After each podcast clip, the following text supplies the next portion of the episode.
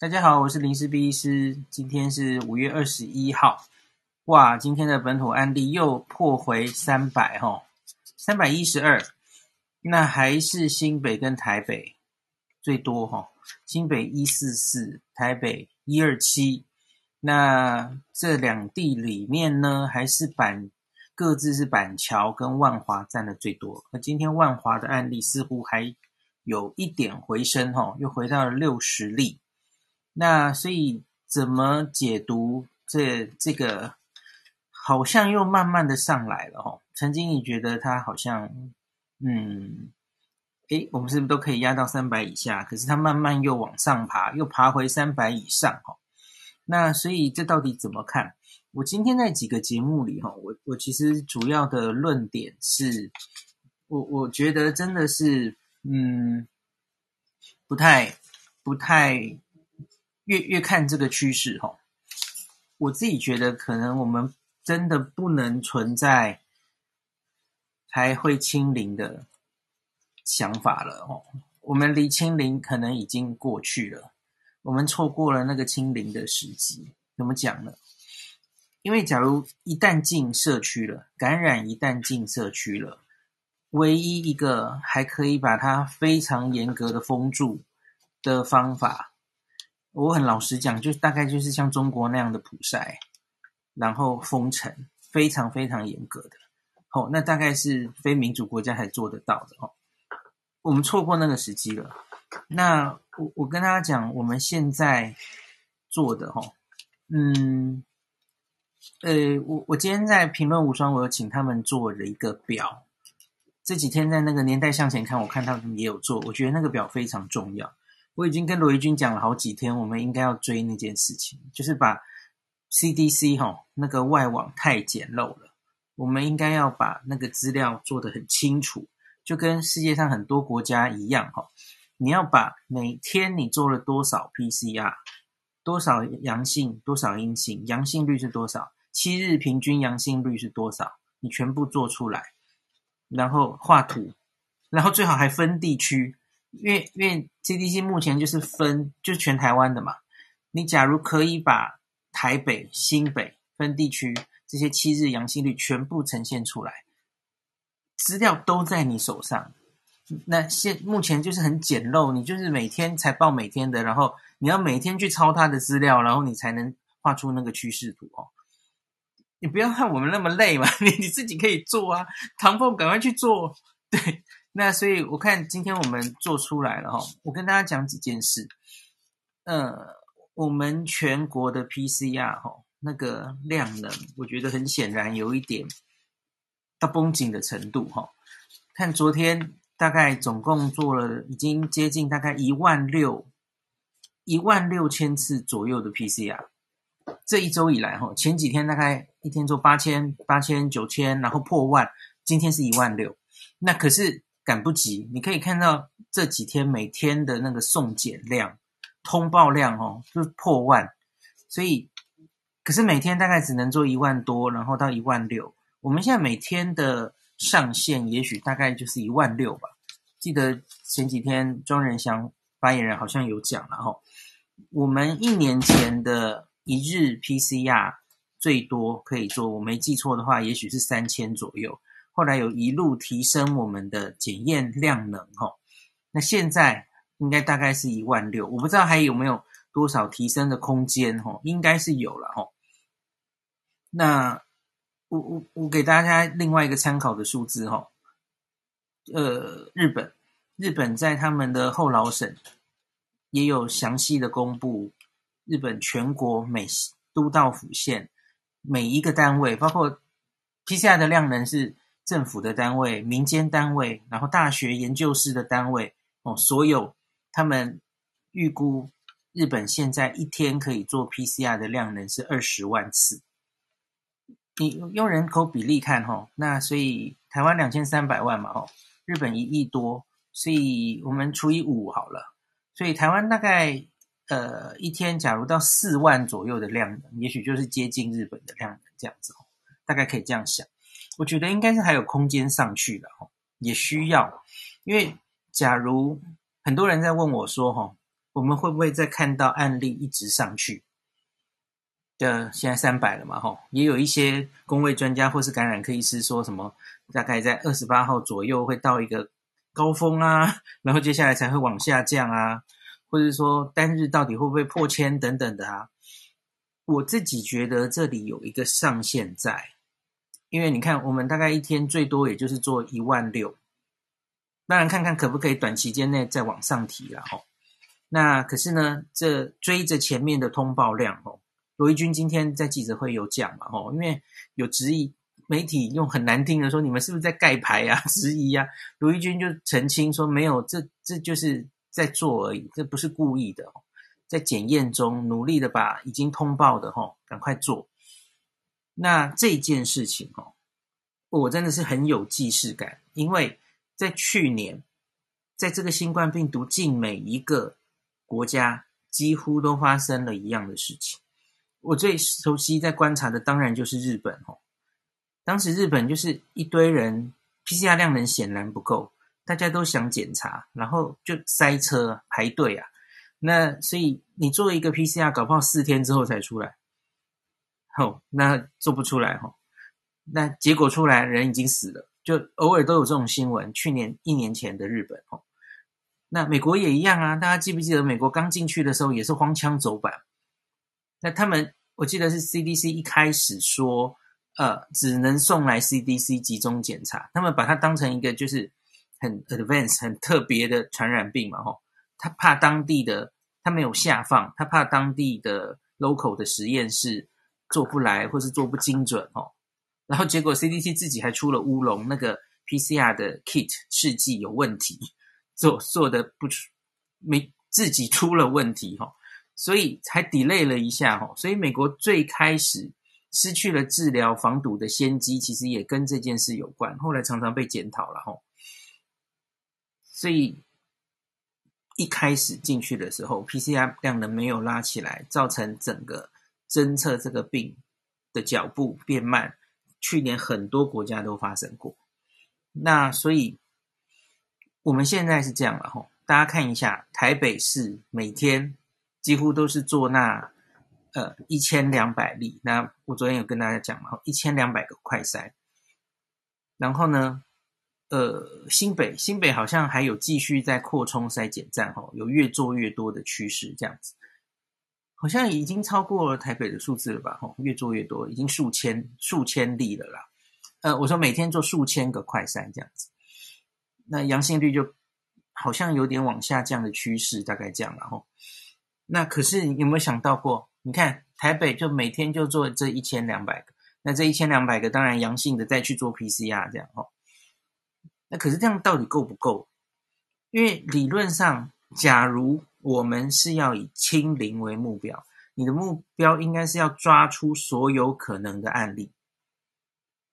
那抓出所有可能的案例的时候，哈，诶，无症状重不重要？理论上是重要的，所以完全我假如完全不计成本，我不管那个检验的量能哈，你应该就是 PCR 整个扫下去，把无症状都抓起来隔离，才可能完全阻断这个传染链。那可是呢，显然我们已经错过这个时机，我我我们也做不到这件事。那。就像现在了哈，我们现在看到万华哦，这个阳性率又高起来哈。柯 P 今天的记者会是解释说，这可能已经不是最初的那个万华出来的哦，他可能已经是后来母亲节的聚餐。我觉得这当然有可能了哈。那可是为什么会有母亲节聚餐？因为他已经不在，不是只在万华了。最早的万华传的那个，像新北市长侯友宜今天记者会说，几乎。在新北市所有的案例，八成疫调都跟万华有关。好，最早可能是这样啦。可是问题是，这个传染链已经继续往外传了，继续往别的县市传了，然后往台北、新北的其他区域传了。因为我们依赖的是被动的这些人来筛检，哦，我们不是主动的去框一群人来筛，这跟过去已经不一样了，哦。那所以，我们总会漏掉人，我们会漏掉第一个，他不愿意出来的人。他虽然有症状哦，他轻症，他根本不了解新冠这个病，所以他也觉得他怕被检验出来他会怎么样哦，那不想检验哈，会有这种人吗？那再来，他可能身份就是黑的嘛，他是外籍人士，他根本没有身份，他怕被抓到哦，去检查不知道会怎么样哦。好，所以这些人没有来检查。那还有，我刚刚说的是有症状的人。那没症状的人，他根本不觉得自己需要去检查。那现在我们也没有要他去检查，因为我们要的是有症状的人，不是吗？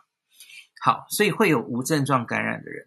那这些人，他有机会继续传给别人，然后继续把传染链传递下去。这些人有些可能还去南部了，陈其迈市长有说嘛，吼，流窜到南部去了。那所以。虽然我们针对像科比的这个外筛，针对万华吼的这些人继续筛，我们前一阵子又发了一些细胞简讯嘛，昨天吧，昨天吧，那继续捞这些人，也许我们捞到的案例吼会越来越减少，是有可能的啦吼。可是这些散出去的线吼，我觉得会让他就是就此生根在台湾社区，我觉得这个大概已经避不了了。已经错失第一时间把它完全组在万华的机会了。大家去仔细看台北现在公布的了哈，台北几乎是每一区都已经有确诊了，嗯，多少的问题而已哈，它已经散出去了。那所以柯 P 现在是期待我们就是还是用这个减低 R 零值的方式嘛哈，它虽然散到那些区去了哈，然后散到南部去了，那可是。我们既然无法框列、无法疫调，没有办法抓到这些人，我们就只好土法炼钢，用减少 R 零的方式，希望停下来，他不要再传了。呃，会不会有效？我觉得会，可是它可能没有办法完全阻住传染链，它可以控制到一定的程度，没有错。那可是要它。放松的时候不再死灰复燃，我觉得很困难。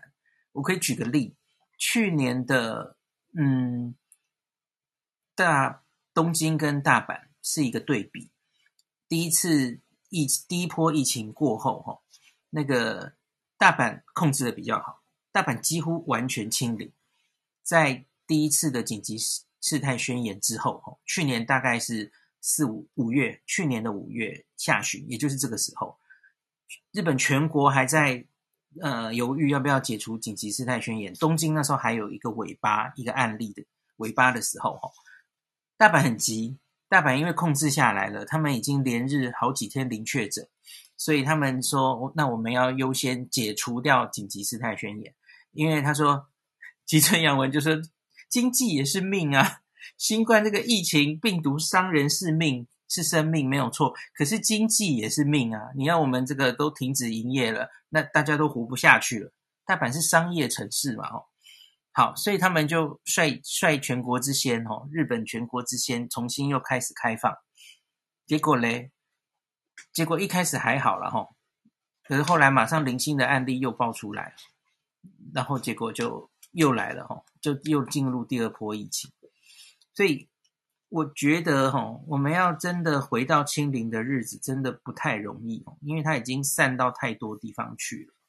你要完全只靠现在这种哈，今天周末这个周末部长今天的记者会叫大家哈，没事就不要出门了，待在家里，还说收收心。我就说，诶，我们台北人是早就收心了，上礼拜六日就收了，除了我们去卖场抢东西吧，真的好，反正就没事都没有出门啦哈。我觉得部长那个收收心，可能是跟全国其他的县市的人讲的，然后双北早就收心了，好不好？吼，没事都不会出门，那就是大家都看得出来，他其实已经散到全国去了，所以就希望用这样子的，没事不要出门哦。这那这个没事不要出门，守在家里哈，stay home，真的太有既视感了，这就是去年 小池知识跟大家讲的话嘛，哦。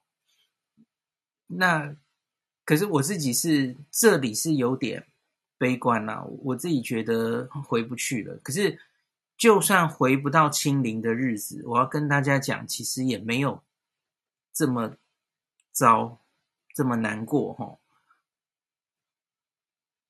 我觉得过去一年的光荣已经过了啦。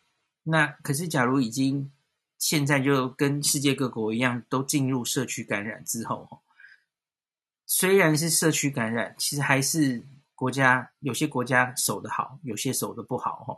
因为整体公卫哈戴得住口罩的国家，然后不呃还是很公卫设施很重视的国家哈，它终究还是不会大爆发。它就是有零星个案，可是都控制得住，然后这个医院不会到医疗崩溃哈，所以这就是叫做与新冠病毒共存呐。它在社区就是维持一个低度的流行，那大家也不需要真的把商业都停下来，都 shut down 社会经济哈，那可是还是可以过着一定程度像平常的日子，那只一直等到疫苗回来。我觉得大概是这种意思了哈，对，这个日子大家会习惯了，就跟很多日本人其实也习惯了。像现在哈，东京好像就是那个案例就压不太下去嘛，这是第三次紧急事态宣言。那可是多半日本人其实也麻木啦，防疫防到麻木，反正啊不就是那那样的例子，然后呃就是有那些案例哈，就是那样的案例，那就是个数字而已吧。然后我还是过我的生活啊。就是保该保护的保护一下，然后小心，万一我得病了，不要传给家里老年人。我上班还是照上班啊，日子还是照过啊。然后呢，那医院也没有真的崩溃啊。我觉得其实这样也就是这样。那相比于欧洲某些国家，好，还有过去一年的美国，其实日本也觉得自己疫情控制的还好啊。所以我我觉得大家也不用太悲观啦，就觉得什么台湾。过了一年，功亏一篑，还是怎么样？怎么样？我我不是这样看事情的啦。我觉得还有得打哈，这个是疫情的下半场。那我们只是开，终于开始要答卷哈。这是去年一年，人家已经做了一年的题目给我们看哈。我觉得我们还有得做。我我我并没有觉得我们现在表现的太差，大家要有信心一点哈。那虽然也有一些危机有看到哈，我今天在那个新闻面对面也有讲，有一个危机是我们现在染疫的年龄偏大，有三分之一是六十岁以上，这个当然是因为我们这一次群聚的狮子王还有万华阿公店都是年纪偏大的族群哈，然后男性居多，呃，这当然是引诱。这这些人哈，就是万华的案例，每天几十几十哈，呃，几乎都是这个年纪为主，而在得病的大概七到十四天，他们是有蛮高的机会变成重症的，比年轻人高多了哈。所以从现在开始，大概在可能也不用七天了哈，现在开始就有有可能陆续这些之前确诊的，呃，比较年纪年长者。会陆续变成重症，我们会看到我们的重症医疗可能会有有一个压力出现哈。那到目前为止，我们其实都还是零星的死亡案例嘛哈，而且都是什么在家里就发生的哈，有有几个不幸的案例哈。可是接下来我们会看到这一批万华阿公店的年长者的重症慢慢发生，然后会有人死亡。那大家可能对这一点要有心理准备，医院应该也是如临大敌这样子。好，这个是我看到的一个隐忧了哈。那我最后再讲一个，我们会不会进第四集这件事哈？这几天也有一些人讲话了哈，像是，诶，我翻出来哈，卫福部次长薛瑞元二十号说哈，这个各县市没有必要事前就说要第四级封城。还没有到这个条件。